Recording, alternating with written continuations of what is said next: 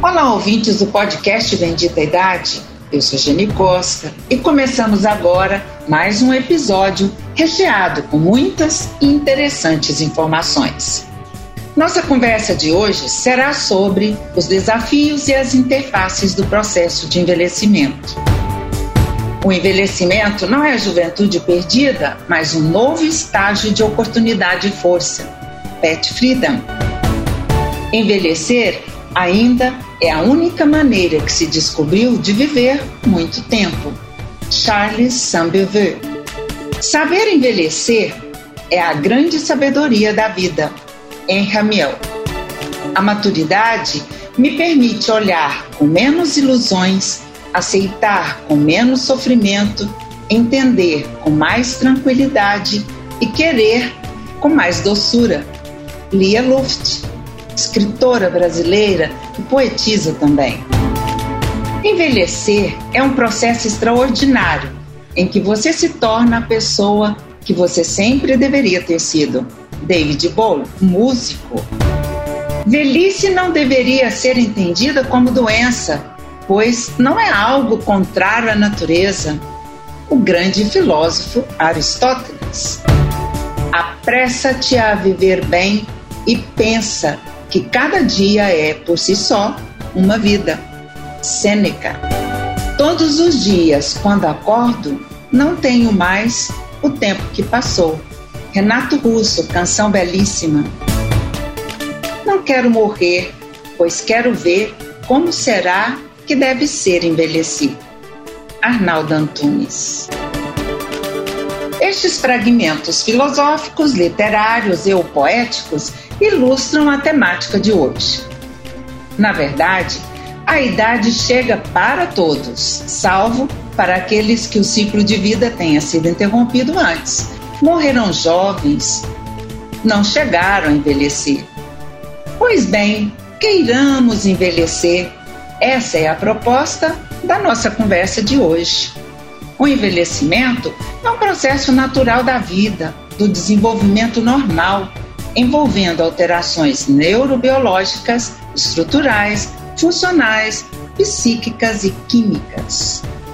Também incidem sobre o organismo fatores ambientais socioculturais, como qualidade e estilo de vida, dieta equilibrada, sono reparador, sedentarismo, relacionamentos sociais, exercícios físicos e cognitivos. Tudo isso está intimamente ligado ao envelhecimento sadio ou patológico. Todas essas mudanças irão interferir na subjetividade do indivíduo, na sua forma de pensar e agir. Temos como convicção de que se envelhece conforme vive. Se, por um lado, a idade madura traz uma nova relação com a saúde, com o corpo e com o autocuidado, por outro, reúne experiências e possibilidades de construção de uma forma libertadora de ser e estar no mundo. Por fim, no momento atual em que o mundo envelhece a passos largos, acabar com preconceitos, estigmas e desvalorização das pessoas idosas e também assegurar seus direitos é uma prática ética, urgente e totalmente imperativa. Para conversarmos sobre os desafios e as interfaces do processo de envelhecimento, convidamos a simpática Patrícia Marques. Ela é terapeuta ocupacional, é especialista em saúde mental e mestre em gerontologia social. E ainda tem uma função muito especial. É a mãe do Bernardo. É um enorme prazer tê-la aqui junto a nós. Eu que agradeço, é um prazer poder falar sobre um tema que eu sou muito apaixonada. Estudo há muito tempo e sou muito apaixonada por essa fase da vida. Tão desprezada, né? Tão desprezada, tão invisível, né? Patrícia, para começarmos o nosso bate-papo, eu vou fazer duas citações de um tempo bem anterior ao que nós vivemos e um bem atual. Ela diz assim: somente os idiotas se lamentam de envelhecer. Quem falou isso foi Cícero, né? Anos antes de Cristo. E agora, mais atualmente, né, mais na modernidade, a coisa mais moderna que existe nessa vida é envelhecer. Quem falou isso também na letra de uma canção de Arnaldo Antunes. E a minha pergunta começa aí. O que você teria a nos dizer sobre essas duas afirmações, uma tão longínqua e uma tão contemporânea? É, eu, eu acho que a gente pensa quantos anos passou de uma para outra e a gente continua com os mesmos preconceitos, as mesmas dificuldades, olhando para o lado negativo do envelhecimento, né? O que a gente espera é que as pessoas possam ampliar o seu olhar, né? Tirar essa, essa visão míope que a gente tem da vida, porque quando a gente fala de envelhecimento, a gente está falando da vida. A gente não está falando do final da vida, nós estamos falando de vida. E, e é enxergar as possibilidades e as conquistas que são inerentes a essa idade, né? Então, é um processo longo que nós temos obrigação, principalmente a gente que trabalha com esse com essa temática, estuda e vive, né? Isso, é, a gente tem que começar mesmo o trabalho de formiguinha dentro de casa, na família, na sociedade, cada um no seu campo de atuação social midiático que hoje a gente tem, tentar ampliar essa consciência, porque para já eu acho que todo mundo está muito preso no corpo, no corpo jovem. Então, assim, isso para mim é uma grande barreira que existe em aceitar o envelhecimento. Eu acompanho muitas pessoas que trabalham com essa proposta de do novo, do novo velho, né? Do velho atual, moderno, fitness e assim, é uma reprodução de um preconceito. É legal envelhecer desde que você mantenha as características da juventude. Então, isso me incomoda. Eu acho que cada um tem o direito de envelhecer da maneira que quiser. Liberdade, para mim, é a palavra que a gente tem que associar ao envelhecimento. E eu sou apaixonada por esse tema porque eu tive a sorte de, muito novinha, ter contato com pessoas mais velhas que me inspiraram isso. Enquanto eu convivia com tias e amigas de tias extremamente vaidosas e sempre reclamando que uma hora estava magra, que o cabelo estava assim, assim, nunca estava satisfeita com a imagem. Do outro lado, eu estava convivendo com a minha tia-avó e a minha avó, querendo viajar, passear, e não falava nada, estava bem ou estava mal, que elas estavam felizes com a possibilidade de viver. É, e eu vi isso desde pequena, né? Essa liberdade de tenho esse corpo e esse corpo me proporciona viver essa experiência e é isso que eu vou.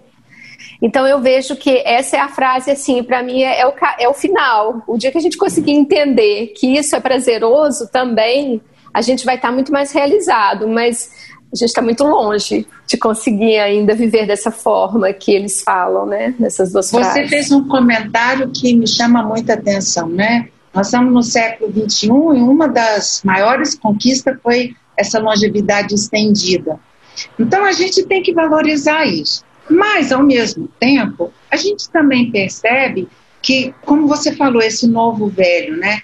As pessoas que estão envelhecendo, os idosos, mas assim, eu costumo chamar de velhice heróica, porque são os saltadores de paraquedas, os surfistas, esquecendo que pessoas de hábitos comuns também podem ter um envelhecimento bem sucedido. Então você vê que é bem dicotômico, né? Essa ideia de puxar tudo para a juventude e sendo ela o ponto de referência, mas ao mesmo tempo tentando valorizar a velhice só aquela que foge ao que é habitual, né? Já é uma forma preconceituosa, não é, Patrícia? Totalmente. É, eu, eu tenho uma frase que eu, que eu quem falou foi uma artista que falou, e assim, eu, eu tive uma crítica com relação a isso, não a ela, porque ela não estuda o, o preconceito, então é natural que a gente reproduza sem se dar conta, mas ela falou assim: os 50 de hoje são os antigos 30, e eu acho, gente, aí não é nada, os 50 de hoje é os 50 de hoje, é dentro da cultura, dentro da evolução, em todos os níveis que a gente tem da sociedade, né?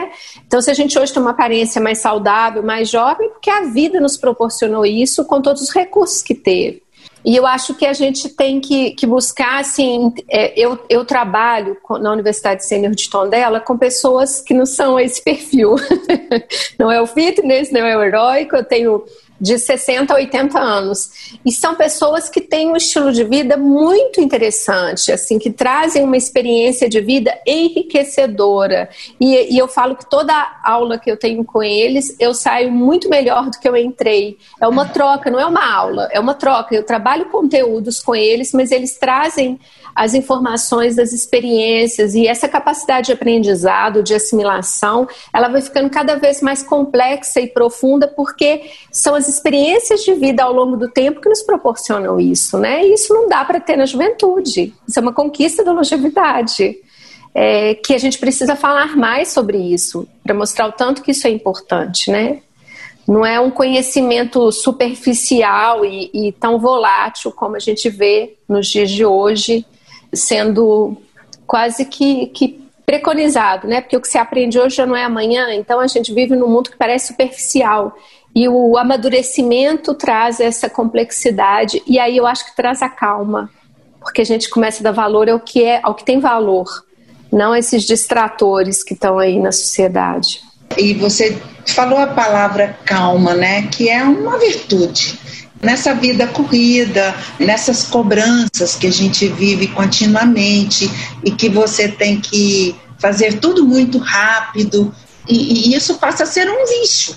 E aí, se você não está nessa loucura, dessa agitação, você se sente é, fora de todo o processo. Eu queria falar um pouco sobre resiliência. Em que medida você acredita que a resiliência se torna útil e, ao mesmo tempo, quase que imprescindível quando estamos envelhecendo ou já no processo de envelhecimento? É, eu acho que se a gente conseguisse, desde o início, trabalhar com as crianças que tudo na vida é um processo, que a gente vai tendo perdas e ganhos, que as coisas têm um ciclo e que a gente às vezes tem que deixar coisas para trás, porque já não cabe mais nessa fase atual da vida. É, a gente ia se tornar um ser mais calmo, mesmo com essa agitação. A gente não faz isso com as crianças, a gente não ensina as crianças a compreender o sentimento e, e saber administrar todas essas questões que a gente está falando. As pessoas mais velhas, eu noto que assim, as que conseguem ter a resiliência presente se tornam pessoas mais felizes, mas isso não é não é uma condição do envelhecimento, né? Porque isso é a sabedoria que, a, que o cuidado emocional, que a saúde mental trabalhada nos proporciona. Eu vejo, assim, eu tenho algumas pessoas que eu trabalho que não são nem um pouco resilientes, sofrem muito com muita coisa, e eu, eu noto que as aulas proporcionaram a elas uma reflexão e uma tentativa de mudança, hum. mas é muito difícil porque foi a vida inteira com esse comportamento, né? Então eu acho que isso é uma atitude que a gente tem que cuidar com a criança e ir acompanhando com o adulto, porque aí a gente vai conseguir ter mais felicidade, porque ela é extremamente importante nesse processo, né? Onde algumas perdas começam a ficar mais visíveis, né? E a gente tem que aprender a olhar para os ganhos, mas há momentos que realmente o corpo começa a não responder da maneira como você quer, você começa a perder as pessoas que você gosta, porque isso é irremediável. É, aquele sonho que você tinha, você tem que dar conta que realmente você não conseguiu concretizar, e aí é algo que você vai ter que trabalhar. Então, essas fases da vida, nesta fase da vida, é o momento que, se você não conseguiu elaborar essas coisas, no envelhecimento, elas vão ter um peso muito maior. E aí o sofrimento realmente é grande, mas a gente consegue. Eu, aí eu já falo da psicoterapia que eu, que eu tive a oportunidade de fazer com algumas pessoas mais velhas. É, basta ter a vontade de mudar, não tem idade. A gente consegue as mudanças e encontrar esse ponto de equilíbrio que nos mantém a, a saúde mental necessária para a gente continuar vivendo, né? Essa ideia de que eu sou assim e não vou mudar, aí realmente não é um posicionamento muito adequado, muito equilibrado, né? Porque existem as possibilidades de você alterar comportamento e dizer, ah, eu passei a vida toda assim, por que, que eu vou mudar agora? Não, você não tem que mudar, mas se mudar será muito melhor, né? Então, é. Então, uhum. de de reconhecimento, né? Dessa questão do envelhecimento como um todo. Na universidade sênior que você trabalha, você, em especial, trabalha realizando que tipo de atividades? Esse trabalho foi muito interessante porque eles me convidaram para trabalhar porque sabia que eu tinha uma formação, mas não sabia o que, que eu podia fazer. Ah, sim, que legal. É, foi muito interessante. Então, assim, é um grupo autônomo, super independente e eu apresentei duas propostas de trabalho. Uma que eu era apaixonada, mas eu não queria influenciar na escolha, né? Então, eu apresentei a saúde mental e a, a área da atividade de vida diária, atividade de vida prática e tal. Eles não conseguiram escolher. E aí, com medo de escolher aquela atividade que eu gostava, eu escolhi a outra. Loucura, né? É. e comecei a trabalhar com eles, mas eu percebi assim que o envolvimento deles, a participação não era tão intensa como eu imaginava. E eu levava muitas dinâmicas que trabalhavam as questões emocionais. E nessa hora o grupo virava outro. Então eu tive que parar a atividade a meio e dizer, olha, vocês não conseguiram escolher, eu escolhi para vocês, escolhi errado, que é o grande problema que aí eu faço um parênteses. O que eu vejo para quem trabalha com as pessoas mais velhas é escolher por elas.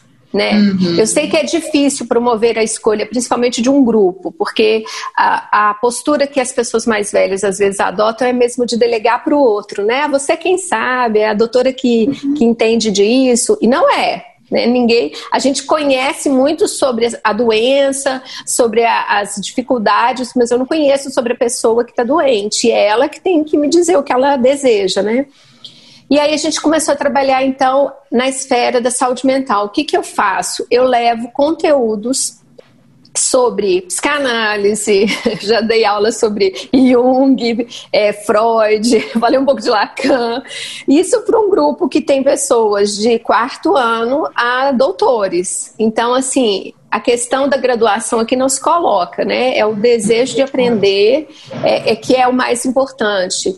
É, a gente fala dessas transformações tecnológicas e o impacto que está tendo na vida das pessoas, a formação das crianças, que aí entra na questão dos netos, o papel dos avós né, na família. Então, eu, eu, os temas que eu trabalho surgem muito deles.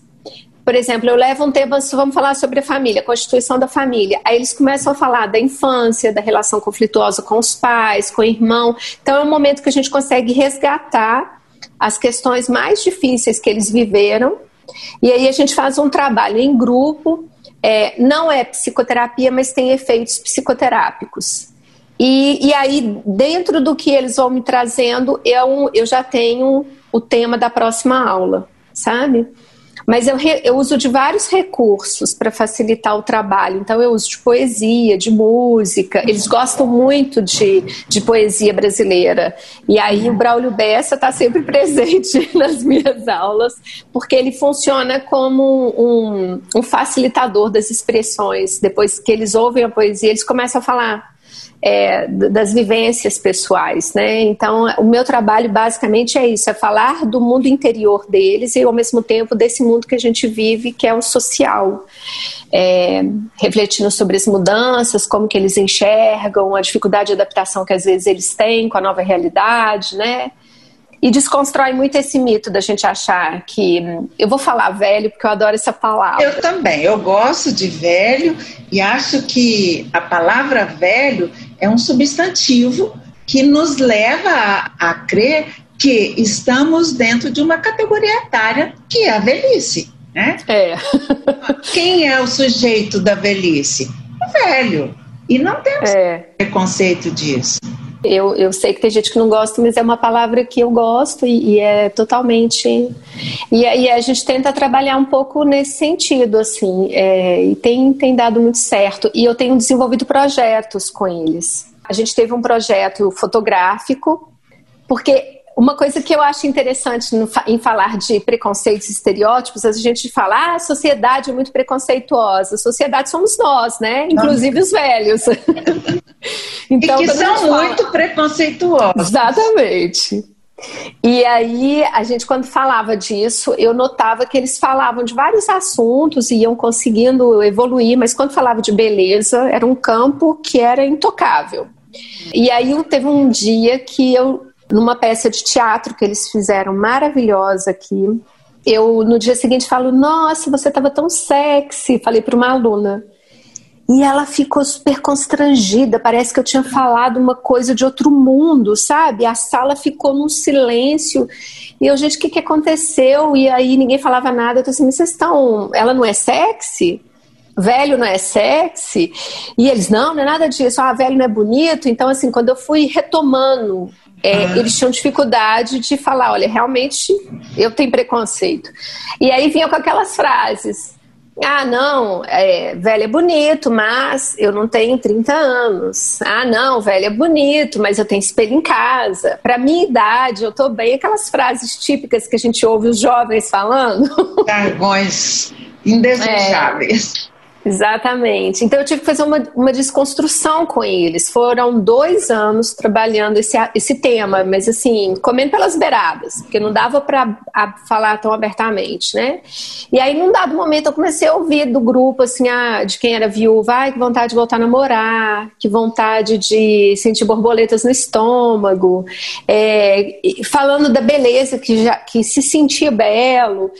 E aí eu propus é, um projeto fotográfico onde a gente tentasse retratar isso para a sociedade. Foi um projeto que teve uma repercussão incrível, é, deu muito certo e eu acho que ele teve a repercussão porque é, a foto ela mostra mais o que eles estão sentindo do que a, a estampa, sabe? Hum. É, e aí agora a gente está num outro que é construir um livro de poesias onde eles falam do amor, da vida, do tempo. É, então a gente trabalha também com projetos, porque isso faz um sentido maior.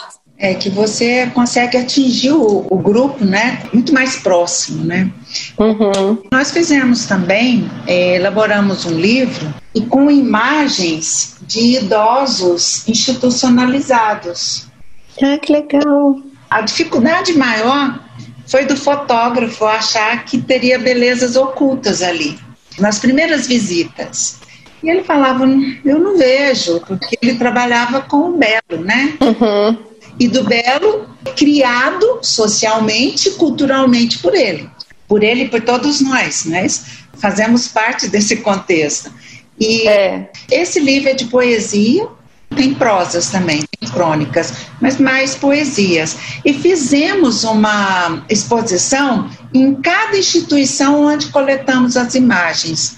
E muitos dos idosos não se reconheciam.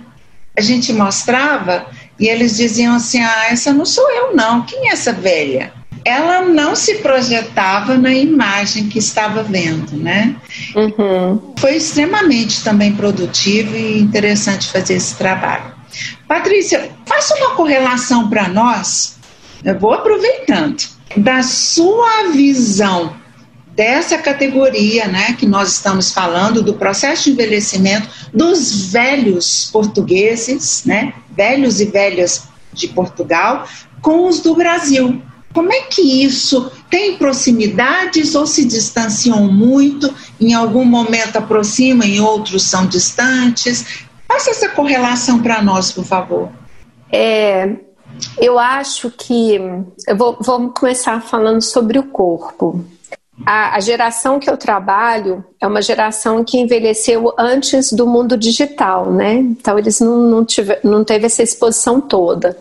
E a vida deles era tão preenchida com, com questões mesmo de trabalho diário, problemas sociais, enfim, que eles não tiveram tempo para pensar neles próprios. E o envelhecimento aconteceu. Quando acordou, tô velho. Cuidou do pai, cuidou do envelhecido, foram cuidadores. Então, é, essa questão do corpo, eu acho que ela foi julgada para segundo plano. Então, eu noto que o, quando eles se veem velhos, eles têm mais dificuldade de acompanhar a, aquilo que eles são com aquilo que eles imaginaram que seria. Não sei se está para perceber, por exemplo, são pessoas muito modernas, mas que não conseguem vestir de uma forma moderna, porque tá tão assim, ah, velho veste desse jeito, é desse jeito que eu vou vestir, sabe? E aí, quando a gente tenta aprofundar nesse assunto sobre o corpo, a imagem, a aceitação, eu noto que está lá. A baixa autoestima, os preconceitos, o complexo, a vontade de ser mais extrovertido, mas é um assunto que, que eles não se apropriaram, então é muito difícil de lidar. O, o, idoso no Brasil, eu vejo que a gente já tem uma relação com o corpo muito mais é, colocada muito mais cedo, né? Então, assim, a, a, mulher vai envelhecendo, mas ela nunca deixou de se preocupar com o corpo, com todas as confusões, né? Você vai nos lugares mais simples, tem o dia de fazer unha, o dia de arrumar o cabelo. Então, essa questão da vaidade que remete ao corpo, eu acho que ela está mais presente no envelhecimento. Eu acho que, assim, o, o, o, idoso, em termos de imagem, eu acho que ele se adequa mais àquilo que ele quer ser no Brasil do que aqui. Então a gente tem um estereótipo aqui mais do, do, do envelhecimento do velho, sabe? Aquele velho de antigamente, mais presente aqui do que aí. É, mas os desejos, os anseios, as questões, eu acho que são iguais. Eu fiz uma imersão na pandemia com os alunos da Universidade Sênior e algumas pessoas que quiseram participar, que eu, eu abri o Instagram e a gente fez um, um trabalho em conjunto. Então eu noto assim que a questão do ser humano ela está colocada independente da cultura, sabe? Assim, a, os anseios, as limitações, os preconceitos, os desejos, as angústias, isso está sempre muito parecido. É, e a, a, questão mesmo da expressão e, e, os meus alunos falavam disso. Ai, a gente nota uma diferença tão grande quando vocês começam a falar, vocês são mais expressivos, vocês têm, sabe, essa afetividade. Isso para eles fica muito mais latente à medida que envelhecem é uma característica nossa, né, assim, do Brasil. do Brasil. Mas eu acho que eles sentem isso mais com o envelhecimento. Agora, as redes de apoio aqui, eu acho que o idoso se sente mais respeitado e mais protegido socialmente. O Brasil, eu notei assim, uma, as pessoas falavam, e é pelo que eu também sei das conversas que eu tenho, é, a gente tem uma rede social pouco estruturada, né, muito precária, muito cara, e aqui não, aqui a gente tem uma acessibilidade de cuidados, pelo menos os básicos, bem assegurados.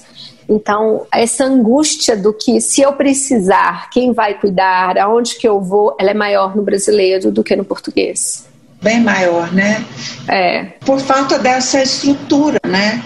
Se eu não tenho, como que eu vou sobreviver caso eu precise, né?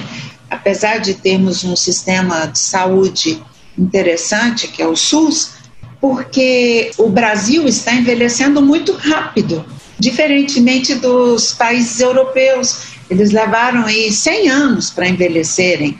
Em 50 anos, o país está se tornando totalmente envelhecido e sem propostas, sem muitas políticas públicas de atenção básica, essencial. Não é isso?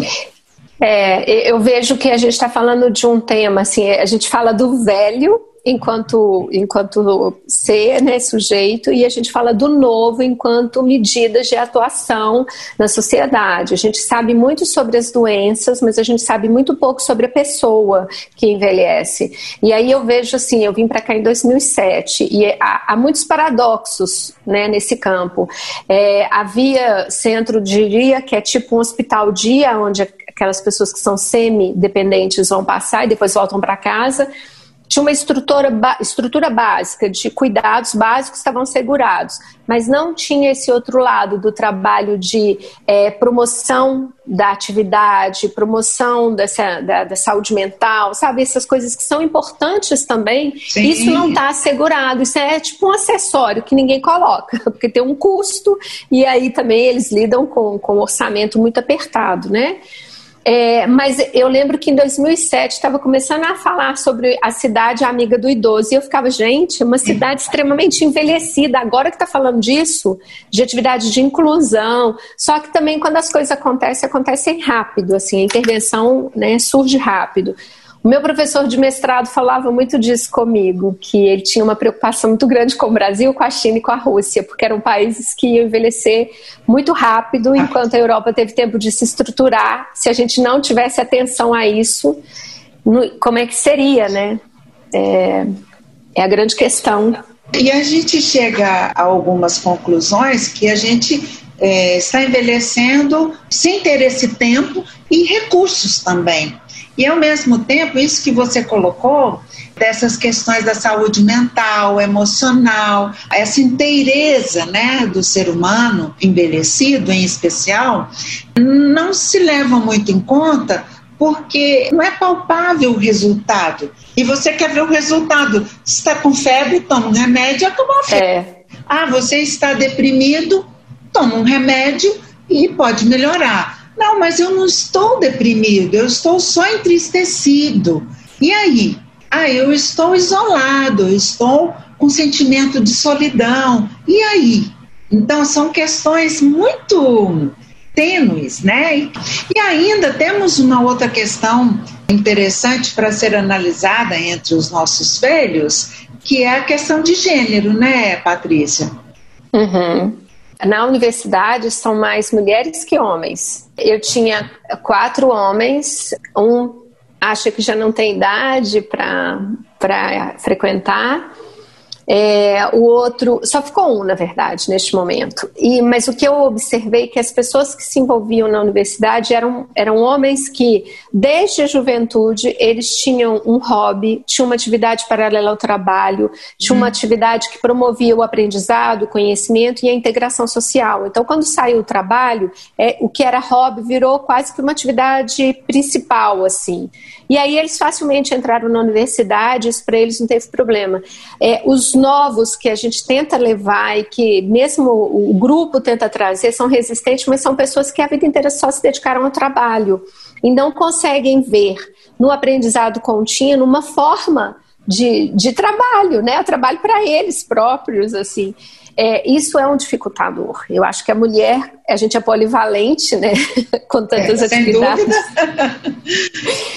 E, isso facilita de alguma maneira, porque saindo do trabalho, mesmo aquelas pessoas que não programaram para passagem à reforma, que eu acho que isso devia estar assegurado no programa de todos os países, devia ter um, um atendimento para programar a pessoa para a reforma porque isso é sofrido para muita gente. É, essas pessoas que não fizeram essa programação, grande parte das mulheres conseguem se reinventar né? Agora, claro, o que eu noto é as mulheres estão vivendo muito mais, é, cheia de vida, cheia de energia, e aí só as atividades acessórias, atividade voluntária, mesmo que vá para uma universidade sênior, isso não está preenchendo. Então eu noto que as mulheres estão se envolvendo em outras atividades que se tornam uma segunda profissão depois da reforma. É, mas essa questão do gênero é muito importante e se impõe, sim, com certeza os homens são muito prejudicados nesse processo. Nesse processo, a cobrança muito maior do trabalho, né? E eles, eles e todos nós incorporamos o que nos dizem ser o correto, né? Nós nos autoconvencemos de que os homens têm que trabalhar e as mulheres podem ser multitarefas, né? Na verdade, no fundo, acaba sendo um pouco mais benéfico, porque as mulheres se reinventam com mais facilidade do que os homens. E então, pelo que você coloca, é muito parecido, né? O que ocorre aí em Portugal e o que ocorre aqui no Brasil. É, tem um livro da Rebecca Solnit, eu acho que é a mãe de todas as perguntas ela tem uma parte do livro, ela é um livro que trabalha muito o feminismo e eu acho, por isso que eu falo que o envelhecimento é trabalhar com vida, porque ela fala no momento que as, a caixinha de brinquedo das meninas, ela é múltipla. A caixinha de brinquedo dos meninos tem quatro cores básicas, o cinza, o preto, o vermelho e o azul, e ele não, pode, não tem muita variedade, porque o menino é desde cedo preparado para ter força, para ter capacidade de trabalho para estar em lugares de liderança. Então, as cores frias trazem essa, essa rigidez, né, esse poder que ele precisa ter. Só que isso acaba prejudicando o homem, porque como ele não pode brincar com o brinquedo da menina, porque senão começa com aqueles com aquelas fantasias todas que a gente sabe, ele vai privando de explorar o mundo, né? Que com todas as possibilidades que tem. E isso se reflete mais tarde no envelhecimento, se ele não se reinventar nesse processo é, de vida, no envelhecimento isso fica muito mais difícil para ele se reinventar, né? que não acontece conosco, né? É, e a gente lastima, porque essa relação é tão próxima, é tão boa, né? Se fosse mais equilibrada, ficaria mais interessante. O nosso projeto aqui, que a gente coordenou por muitos anos, também quase não tinham homens. Eram bem assim, uma proporção assim de 5% teriam os homens. E vou te contar um segredo: não tinha nenhum. Quando chegou um senhor para participar, as idosas não queriam. Não, não vai entrar homem aqui não. Então você percebe que o preconceito ele está entranhado, né, em todas as fases e você vai carregando isso ao longo da vida. Quem sabe a sua geração supere tudo isso, vai ser muito bom. Não a acredito. Gente, a gente deseja, não é pecado é, desejar. Desejo, desejo sim, mas ainda é um processo longo. É um processo longo e lento, né? É, é. Oh, Patrícia, não tem como a gente não comentar algo sobre a pandemia. Sim. Está aí, ela está há quantos meses, né, nós estamos vivendo essa situação de distanciamento, isolamento, vocês menos, nós mais ainda, por um tempo ainda. Se bem que as pessoas já cansaram aqui, estão vivendo, né, no trabalho, no lazer e assim por diante. Mas aí a minha pergunta é o seguinte: na verdade, nós estamos vivendo ainda num tempo de muitas incertezas, num tempo de distanciamento social. Eu costumo dizer que é um futuro em suspensão. A gente não sabe se antes vivíamos com tudo programado, hoje não mais. E aí a minha perguntinha para você. Tudo isso tem provocado alterações emocionais e até mentais em muitas pessoas. Em que medida você acredita que a sociedade vai entender que as pessoas que estão isoladas, em especial os idosos, carecem de mais cuidado, carecem de mais atenção. E você acredita que pós essa pandemia nós estaremos mais acessíveis uns aos outros? Estaríamos desenvolvendo compaixão, algumas virtudes? É, eu pensei, já pensei muito sobre isso. Eu acredito assim que as pessoas que estavam buscando uma mudança já nesse processo de tentar ressignificar a vida, a pandemia deu uma acelerada. As pessoas que estavam, é, aquelas pessoas que eu falo que estavam assim meio como zumbi, né? Algumas acordaram para aquilo que é essencial e estão nesse momento tentando trabalhar essa questão de ressignificar os conceitos da vida. Acredito que quando isso passar, nesse grupo dos zumbis, aqueles que acordaram, alguns vão continuar nesse processo de transformação, outros que despertaram podem voltar a, adormecer e vai ter aqueles que parece que são, são é, impermeáveis, que nada modifica, né? Então, vivem no mundo, no universo paralelo, assim. Mas eu acredito que, de um modo geral, vai haver uma mudança, sim, é, nos valores, é, na, naquilo que de fato né, a gente precisa para ser feliz. É, eu vejo um questionamento muito grande aqui das pessoas na questão do, do consumismo, do, do materialismo, sabe? Assim, Sim. pessoas que, que, ah, eu tenho 50 calças, o que, que adianta se eu não posso sair? Na verdade, eu nem queria sair, eu queria poder abraçar minha mãe sem ter preocupação de fazer. Então, eu acho que as pessoas estão começando a sentir falta do que nos faz falta, que é a relação interpessoal, né? É, eu acho que, apesar dela ser uma coisa muito ruim neste momento, ela vai trazer bons frutos. Mas, assim, o impacto que isso vai trazer para cada um de nós, em termos emocionais, é uma incógnita. A gente só vai ver quando o mundo tiver de novo a gente podendo circular sem medos, né? É, eu me preocupo neste momento com a intervenção que a gente tem que fazer agora, com as pessoas que estão isoladas, que é uma questão muito difícil de ser explicada. Por exemplo, aqui os lares, eles não estão podendo receber visita.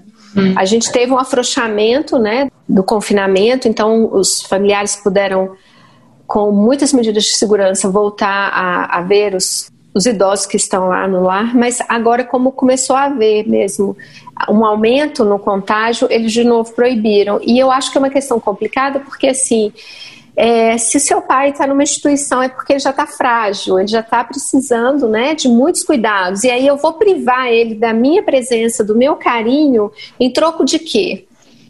Eu fiz um texto para a revista Envelhecer aqui de Portugal, onde eu falei exatamente disso, de uma frase que eu ouvi, que eu chorei quando eu ouvi, que ele falava assim: Eu morro por um abraço, mas eu posso morrer por ele.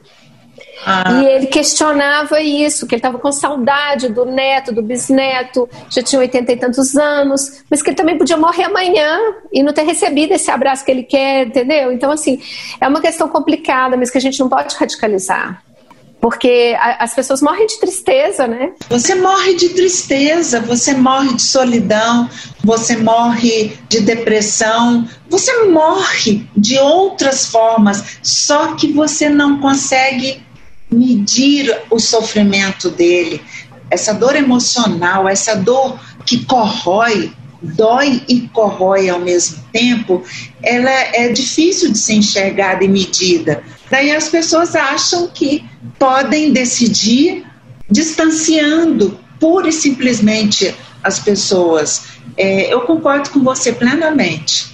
É, eu escrevi também para uma revista daqui, da região, e uma pessoa me mandou um e-mail dizendo: Olha, eu adorei o que você escreveu, é um pouco isso que você está comentando.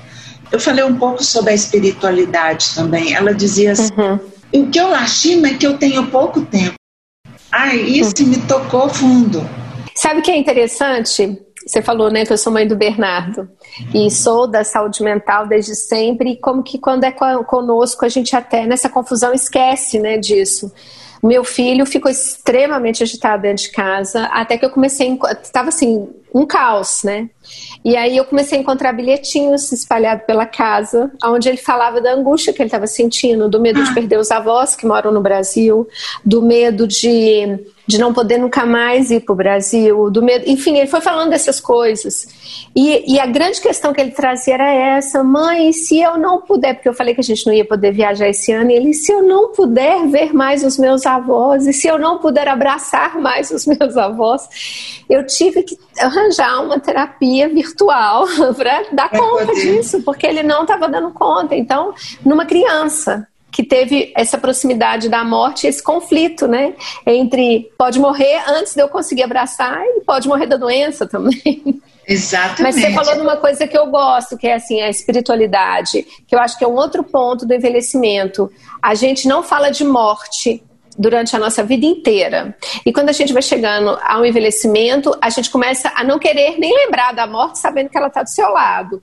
E eu acho que é, as questões que mais são conflituosas no envelhecimento é, é, a estética, né? O corpo bonito que você vai perder, que só está na juventude, não conseguindo ver beleza na pessoa mais velha. Eu, sinceramente, vejo. É, e de ter não ter trabalhado essa questão da morte, porque isso é algo da vida. e como é que você pode negligenciar isso? Então, assim, esse encontro com o seu lado espiritual, ele é algo que precisa ser trabalhado, porque eu posso morrer com 45 anos, eu acabei de fazer ontem, posso morrer amanhã, agora. Não é um predicativo do envelhecimento, mas o envelhecimento estampa isso, né? E aí fica muito mais angustiante também. E eu acho que isso é fator até de rejeição da, da, de grande parte das pessoas, da finitude. Certamente. É. Quando eu, nos nossos eventos, eu propunha falar sobre morte ou sobre envelhecimento, eles achavam que não, não tem um assunto melhor. e aproveitando um gancho, Patrícia, eu gosto muito dessa autora que é Simone de Beauvoir. Uhum. Ela disse né, que a morte parece menos terrível quando se está cansado. E aí a minha pergunta para você: o que você pensa sobre essa afirmação?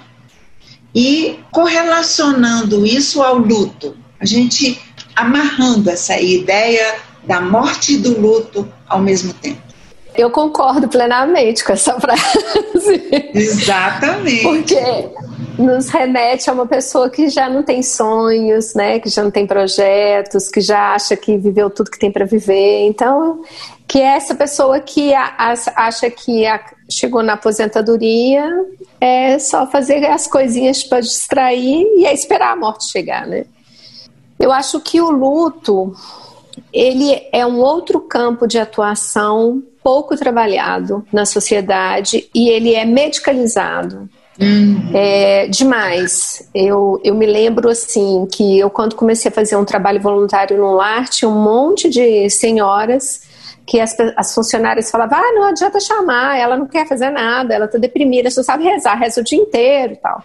E aí, quando eu fui formando um grupo, né, tinha proposta de trabalho, mas eu convidava assim, vamos lá, conversar e tal. No final, elas começaram a participar e, sei lá, três meses já eram outras pessoas, porque elas estavam, na verdade, precisando falar sobre a perda do marido, né, que, que era uma pessoa que viveu 40 e tantos anos com elas, assim, dos relacionamentos, como é que era o relacionamento, elas retomavam essa história toda que elas tiveram e conseguiam ressignificar esse sentimento. A dor continuava presente, mas de uma forma diferente. E eu acho que eu vejo muita gente não dá conta de, de, de fechar o luto, de fazer o luto, né? Elas ficam no sofrimento é, e não sai daquilo. A dor vira sofrimento e, e quase que entranha na vida da e pessoa. Se alimentam dele, né? E aí depois é medicalizado, né? Hum. Vai para o médico porque está deprimido e aí rapidamente tem um, um antidepressivo que vira aquela dependência e não resolve o problema. É, eu acho que os profissionais de saúde precisavam ter um olhar mais cuidadoso sobre isso. É, e mais uma vez eu, eu acho que isso é algo que não dá para falar só quando a gente está mais velho. A gente tem que começar a falar com a criança sobre esse processo natural. É, a criança precisa sim de ir no velório se ela quiser, participar do enterro, porque isso é um rito de passagem. A gente tem que explicar, ah, cada um tem uma crença, aí você vai explicar o que vai acontecer depois, é de acordo com a crença ou não crença de cada um. Mas a criança precisa perceber que isso é vida também, né? Que é um ciclo.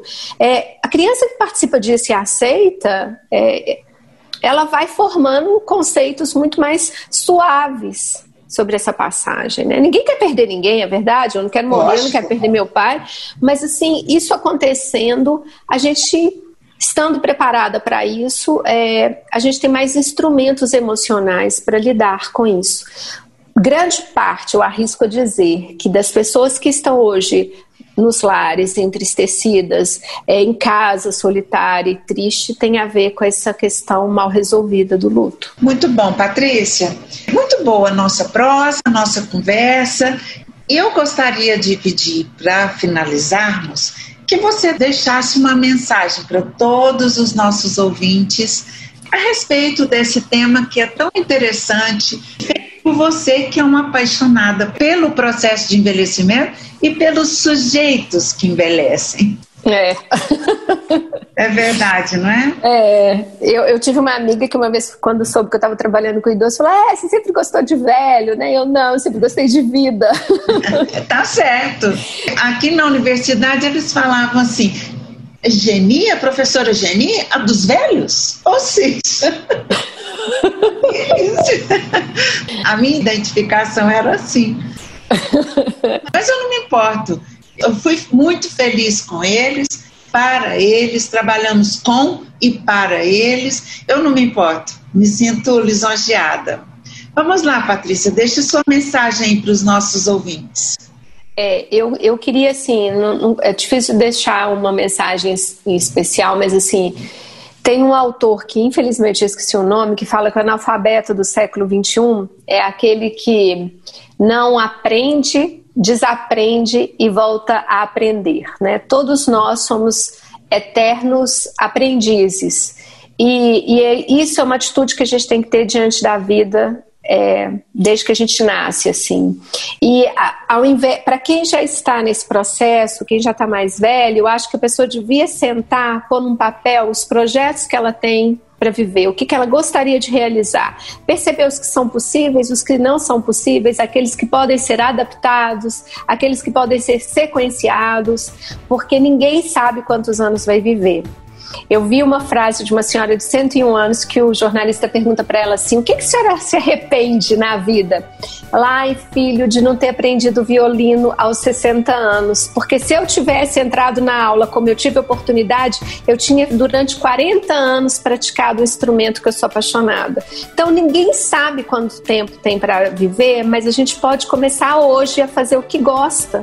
A vida está colocada para gente dessa maneira e é tentar colocar na, no papel o que você tem de potencialidade, porque isso faz a gente enxergar o copo mais cheio. A gente olha no envelhecimento o copo sempre baixo, né? Mas quando a gente consegue escrever, identificar aquilo que existe de melhor em nós, a gente vai ver que há sempre possibilidades e, e que a vida é um ciclo. A gente não pode ficar preso, senão a gente leva a mochila muito pesada e perde a oportunidade de ser feliz. Isso mesmo, Patrícia. E a questão é, é você se lançar. Se você se lança hoje, aos 60, e vai morrer com cento e tantos anos, quer dizer, você teve esse tempo longo. Mas se você lança aos 60 e, e tem mais 5 ou 10 anos, você teve a sua experiência, seu desejo concretizado. Eu acho que é isso aí. Uma vida longa, cheia de oportunidades. Patrícia, muito obrigada. Muito obrigada pela sua atenção, disponibilidade. Eu sei que aí já é noite. Agradeço muito a sua atenção. Eu que agradeço, foi, foi ótima a nossa conversa e é sempre muito bom poder falar sobre esse assunto. Muito obrigada também. Até a próxima. Até. Bom, nesse episódio tratamos de um tema muito interessante que foi sobre os desafios e as interfaces do processo de envelhecimento. O Bendita Idade fica por aqui, agradecendo a sua audiência. Até o próximo encontro.